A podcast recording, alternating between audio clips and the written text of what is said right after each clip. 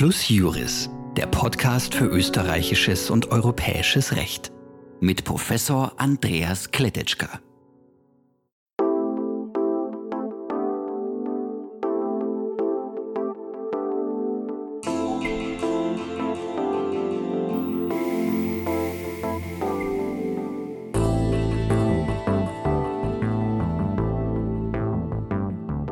Herzlich willkommen zur achten Folge von Plus Juris und diese ist nicht ein Zeichen von Corona.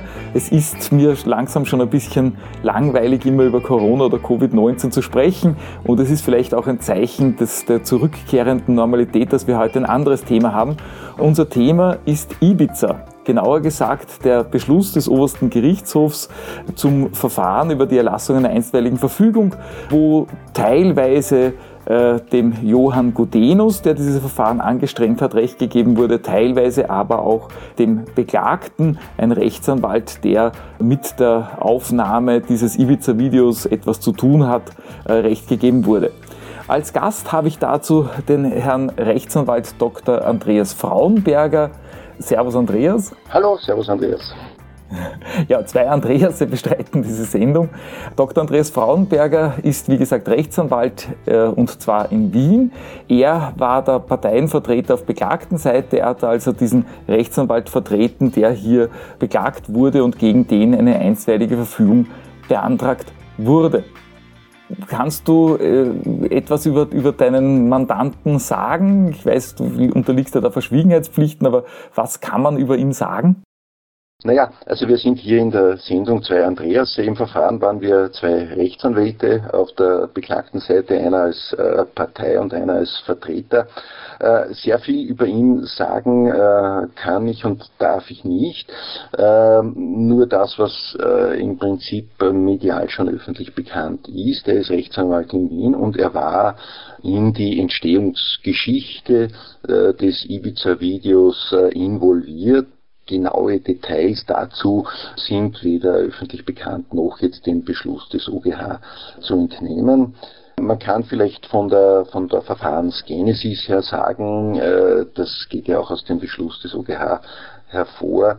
Äh, in den ersten beiden Instanzen äh, hat der Herr Gudenus als Kläger noch, äh, sage ich mal, mit wehenden Fahnen Recht bekommen und äh, die einstweilige Verfügung wurde äh, von den Gerichten erlassen im Wesentlichen mit der, äh, mit der Begründung, äh, der Beklagte als Rechtsanwalt darf sowas einfach nicht tun und daher ist das jedenfalls äh, untersagt, auch wenn der Herr Gutenus eine Person der Zeitgeschichte ist und alles, was dabei rausgekommen, möglicherweise von öffentlichem Interesse ist. Ich würde nur ganz gern, bevor wir dann in, die, in den Fall ganz einsteigen, nur zur Erinnerung, die Öffentlichkeit vergisst ja sehr schnell, meine, das wird man nicht wirklich vergessen haben, aber äh, es geht um ein Video, das auf Ibiza aufgenommen wurde. Die beteiligten Personen sind der Heinz-Christian Strache, damals Bundesparteiobmann der FPÖ, und Johann Gudenus, der aber, ich glaube, erst später geschäftsführender Clubobmann der FPÖ im Nationalrat war und auch Vizebürgermeister von Wien und viele hohe Funktionen begleitet hat. Also auch ein hoher Würdenträger. Diese hohen Funktionäre der FPÖ treffen sich dort mit einer Dame, die sich als äh, Nichte eines russischen Oligarchen ausgibt. Und es werden dort verschiedenste Sachen besprochen, die man kaum glauben kann, von der Übernahme der, kann man schon sagen, feindlichen Übernahme der Kronenzeitung, wo dann zack, zack, zack die Leute rausgeschmissen werden sollen, durch äh, Vertraute ersetzt werden sollen, Vergabe von Staatsaufträgen an die Oligarchin, Privatisierung des, des Wassers, äh, illegale Parteienspenden und so weiter und so fort der, der illiberalen Demokratie eines, eines Viktor Orban wird, wird Respekt gezollt und wird als Vorbild genannt. Also es ist ja fast unglaublich, was da gesagt wird und dabei kennen wir ja nur einige Minuten. Gut, dann würde ich sagen, steigen wir in den Fall ein. Vielleicht erklärst du für unsere Hörer mal so, was hat denn eine einstweilige Verfügung hier zu suchen? Wie spielt das mit dem Hauptprozess zusammen? Das ist ja vielleicht nicht allen so bekannt.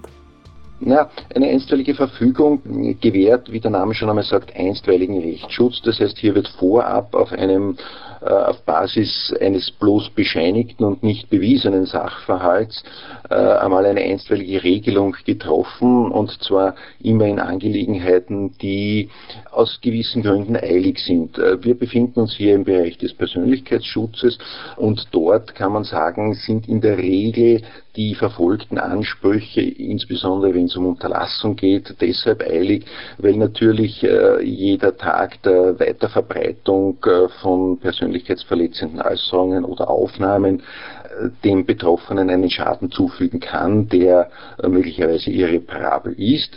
Daher sind hier einstweilige Verfügungen äh, sozusagen gang und gäbe und insbesondere dort, wo also der Sachverhalt nicht besonders äh, schwierig ist, weil ohne dies klar am Tisch liegt, werden solche Verfahren auch im sogenannten Provisorialverfahren endgültig in Wahrheit entschieden, weil man das nachfolgende Hauptverfahren dann nicht mehr wirklich führt, sondern nur, äh, nur mehr anhand des Ergebnisses im Provisorialverfahren vergleicht. Ja, das ist ja das, was man vielleicht medial oft nicht so gut rüberbringt. Äh, das, es ist ein Provisorialverfahren, beendet den Verfahr das Verfahren eigentlich nicht, aber in Wahrheit, du als Medienanwalt weißt das natürlich ganz genau, ist äh, das äh, meistens auch schon das Ende, weil das Hauptverfahren dann gar nicht mehr so spannend ist. Vor allem, wenn man sie nicht bekommt.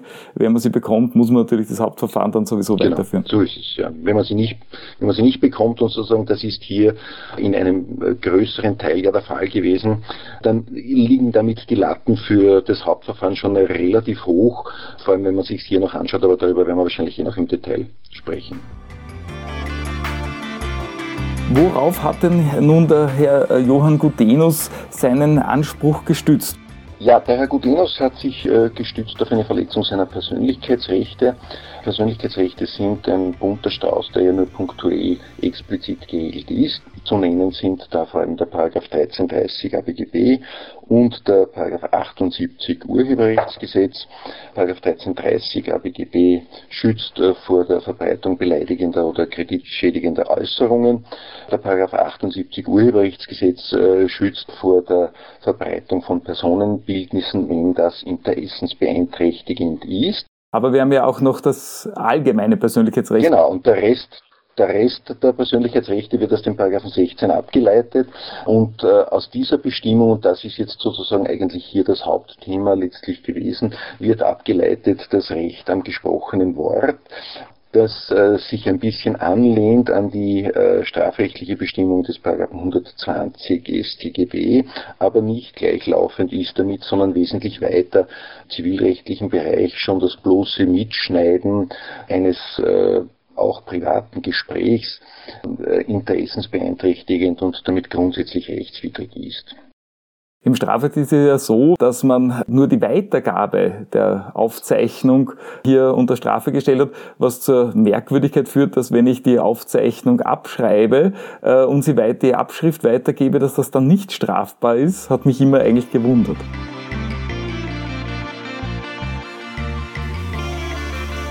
Und also das ist jetzt das, worauf sich äh, der Herr Godenus gestützt hat. Was kann man da äh, dem entgegenhalten? Welche Rechtsvorschriften sind sozusagen zugunsten des Beklagten hier anzuführen? Äh, zugunsten des Beklagten anzuführen ist vor allem das Recht der freien Meinungsäußerung, Artikel 10 EMRK. Es ist ja so, dass äh, das Persönlichkeitsrecht als äh, absolutes Rechtsgut äh, nicht unbedingt absolut geschützt ist, sondern dass die Rechtswidrigkeit eines Eingriffs immer anhand einer umfassenden Interessenabwägung äh, zu beurteilen und zu eruieren ist. Und in dieser Interessenabwägung spielt natürlich äh, der Artikel 10 EMRK eine eine, ganz gewichtige Rolle, äh, weil der ja festlegt, äh, dass äh, jedermann seine Meinung frei äußern und eine frei geäußerte Meinung auch empfangen darf und dass man dieses Grundrecht, das ja bei uns im Verfassungsrang steht, äh, nur ganz äh, in ganz wenigen Fällen auch wirklich einschränken kann, nämlich dort, wo es zur Wahrung äh, von Rechten Dritter unabdingbar notwendig ist. Und da gibt es weite Judikatur des Europäischen Gerichtshofs für Menschenrechte, dass man das also eher restriktiv zu handhaben hat, also dass überbordende Einschränkungen der Meinungsfreiheit regelmäßig zu einer Verurteilung der Staaten beim Europäischen Gerichtshof für Menschenrechte führen. Aus diesem, aus diesem Zusammenspiel dieser Normen kommen wir zu einer Interessenabwägung. Nur in dem Bereich, wo wir wirklich äh, im höchstpersönlichen Bereich sind, also im Teambereich zum Beispiel, dort gibt es ja keine Interessenabwägung, aber alles, was jetzt nicht zu diesem ganz höchstpersönlichen Bereich gehört, da gibt es dann diese Interessenabwägung. Und nun hat der oberste Gerichtshof ja spannenderweise das anders gesehen hinsichtlich des Verbots der Aufzeichnung äh, ähm, und hinsichtlich des Verbots der Weitergabe. So ist es. Äh, man, man, muss ja, man muss ja vielleicht eine Sache voranschicken, die man, die man dem Beschluss des OGH so nicht entnehmen kann. Der Beklagte hat sich bislang auf Sachverhaltsebene auf das Verfahren so gut wie nicht eingelassen. Äh, das hat mehrere Gründe. Zum einen äh, gibt es ein laufendes Strafverfahren, das als Verschlusssache geführt wird. Man kann sich also nicht einfach auf Ergebnisse aus dem Ermittlungsverfahren berufen, ohne äh, dabei Rechtspflichten zu verletzen. Und zum anderen gibt es anwaltliche Verschwiegenheitspflichten, die zu berücksichtigen sind. Das heißt, der Sachverhalt, den der oberste Gerichtshof zu beurteilen hatte, besteht äh, im Wesentlichen aus den Behauptungen des Herrn Gudenos, die sich jetzt so, so darstellt, dass also der Beklagte den Herrn Gudenos getäuscht hat, eine Legende aufgebaut hat für die Oligarchen nicht und ihn so nach Ibiza gelockt hat und dort diese Aufnahmen dann angefertigt wurden. Und zwar zu dem Zweck, und das äh, ist die Behauptung des Herrn Gudenus gewesen, dass er dieses Video dann gewinnbringend an Dritte äh, veräußert. Und zwar nicht, äh, nicht unbedingt nur an Medien, sondern äh, auch an potenziell sonstige äh, Dritte. Und ausgehend von dieser, äh, von diesem festgestellten Sachverhalt hat der oberste Gerichtshof dann eben gemeint, naja, zu dieser diese Motivation, äh, salopp gesagt, ist jetzt noch kein äh, Beitrag zu einer Debatte von öffentlichem Interesse.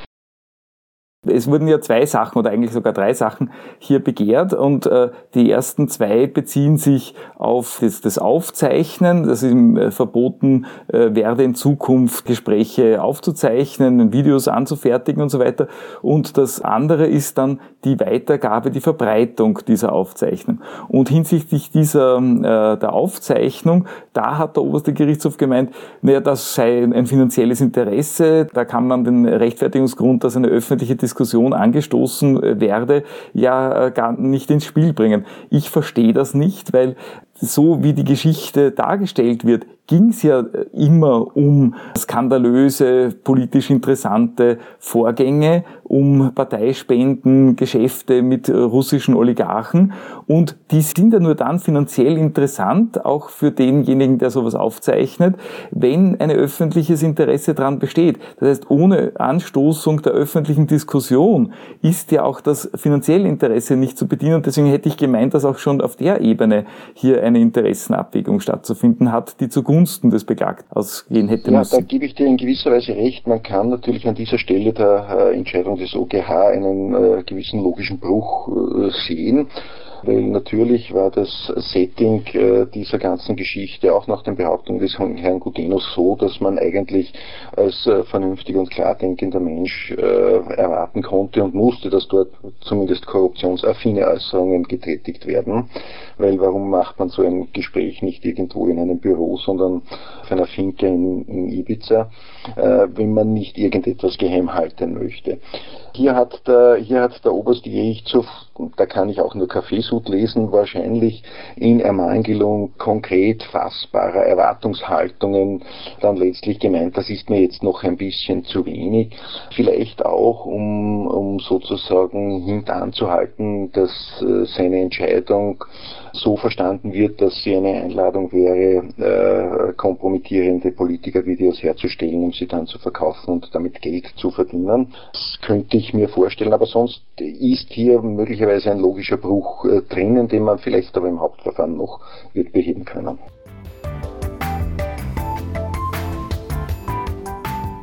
Der Europäische Gerichtshof für Menschenrechte hat sich ja in einem äh, ähnlichen Verfahren, im Verfahren Haldemann, ähm, auch zu äh, so geheimen Aufzeichnungen geäußert. Da ging es um die Praktiken von, glaube ich, Versicherungsmaklern. Und da hat er gemeint, auch die Aufzeichnung selbst sei schon rechtmäßig. Das heißt, eigentlich unter dieser Logik hätte man das auch vom obersten Gerichtshof eigentlich erwarten müssen, oder? Nicht ganz. Man darf nicht übersehen, also es gibt diverse Vorjudikatur unter Anführungszeichen. Am äh, zentralsten natürlich die von dir jetzt gerade erwähnte Entscheidung in Sachen Haldimann. Tragende Unterschied zu dieser, zum Sachverhalt dieser Entscheidung war der, dass äh, im dortigen Sachverhalt die Person des Maklers als solche völlig nebensächlich war. Äh, es war vollkommen gleichgültig, wer das ist. Hauptsächlich, Hauptsache es ist jemand aus dieser Branche, der, äh, mit dem man die Praktiken, die man da offenlegen wollte, äh, illustrieren kann. Deshalb wurden dort auch die Stimme und das Aussehen des Herrn verfremdet. Er wurde in einer Umgebung gezeigt, die ihn jetzt nicht wirklich identifiziert. Und Ausgehend davon hat der EGMR gesagt, sozusagen der Eingriff in seine Persönlichkeitsrechte war ein sehr, sehr geringer. Äh, das ist hier natürlich anders, denn wenn man sich das Video vor Augen hält, dann ist es ja so, dass der primäre Informationswert ja in der Kenntnis der Personen besteht. Äh, wenn das irgendwelche, äh, irgendwelche Leute sind, die äh, besoffen auf Ibiza solche Äußerungen tätigen, dann würde das wahrscheinlich niemanden interessieren. Hier geht es nur darum, dass man diese Äußerungen diesen Personen zuschreiben kann, die sind von, Persön von öffentlichem Interesse. Und das ist eine Konstellation, die der EGMR in dieser Form nicht zu entscheiden hatte. Okay. Verstehe ich, verstehe ich. Ähm, dann kommen wir zum zweiten Teil und für deinen Mandanten einen viel erfreulicheren Teil, nämlich die Weitergabe, die Veröffentlichung äh, dieses Videos. Da wurde ja die einstweilige Verfügung abgewiesen und deinem Mandanten Recht gegeben. So ist es ja. Das ist äh, nicht nur erfreulich, sondern äh, aus meiner Sicht auch einfach richtig. Denn äh, jeder, der das Video gesehen hat, möge selbst beurteilen, wenn daran kein öffentliches Interesse besteht, dann weiß ich nicht, woran öffentliches Interesse bestehen soll. Und das hat der, der oberste Gerichtshof auch mit sehr, sehr deutlichen Worten klargestellt, weil er gesagt hat, die Verbreitung des Videos leistet einen außerordentlich großen Beitrag zu einer Debatte von öffentlichem Interesse und das ist selbstverständlich überwiegend im Vergleich zu den äh, Persönlichkeitsinteressen äh, des äh, Klägers. Na, man muss sich das jetzt einmal ganz kurz äh, sagen, in einem Gedankenexperiment vor Augen halten. Wenn, wenn das wirklich wahr wäre, was die Unterinstanzen gesagt haben, dass man das nicht verbreiten darf, dann gäbe es hier ein Video mit diesen Inhalten und das dürfte aber keinem Österreicher zugänglich gemacht werden. Das wäre unglaublich. Also die Aufgabe äh, als Public Watchdog, die äh, der investigatives Journalismus hat, könnte überhaupt nicht erfüllt werden. So ist es. So ist es. Es wäre in Wahrheit äh, ein, ein, ein, ein Desaster. Ja. Äh, und insofern muss man auch sagen, ein, ein Aspekt, der sozusagen aus der Entscheidung auch nicht mit dieser Deutlichkeit hervorgeht, ist der Umstand, dass der Herr Gudenus argumentativ relativ äh, breit ausgeführt hat, immer der Beklagte dürfe das alles nicht, weil er Rechtsanwalt sei und er sei eben kein Journalist und daher könne er sich auch nicht oder nur eingeschränkt auf die äh, Meinungsfreiheit berufen.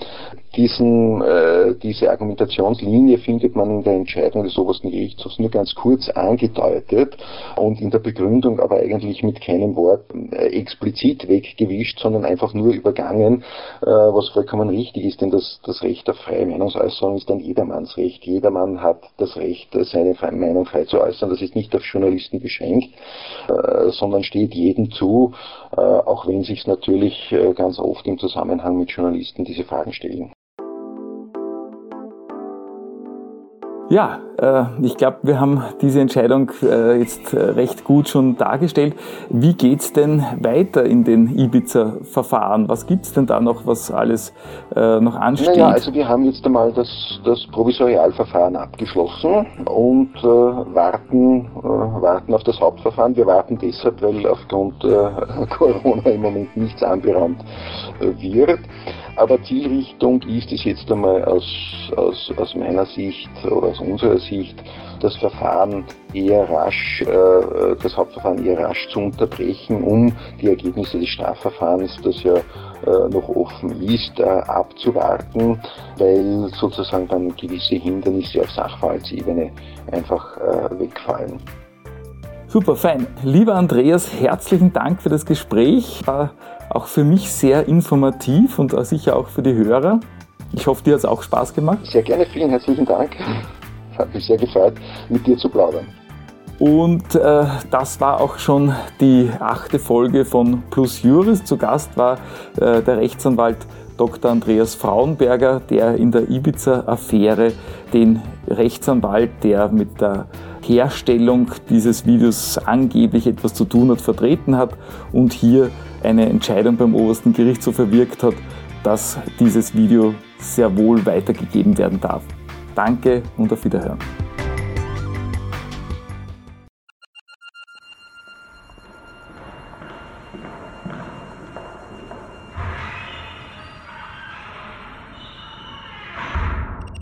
Plus Juris, der Podcast für österreichisches und europäisches Recht mit Professor Andreas Kletetschka.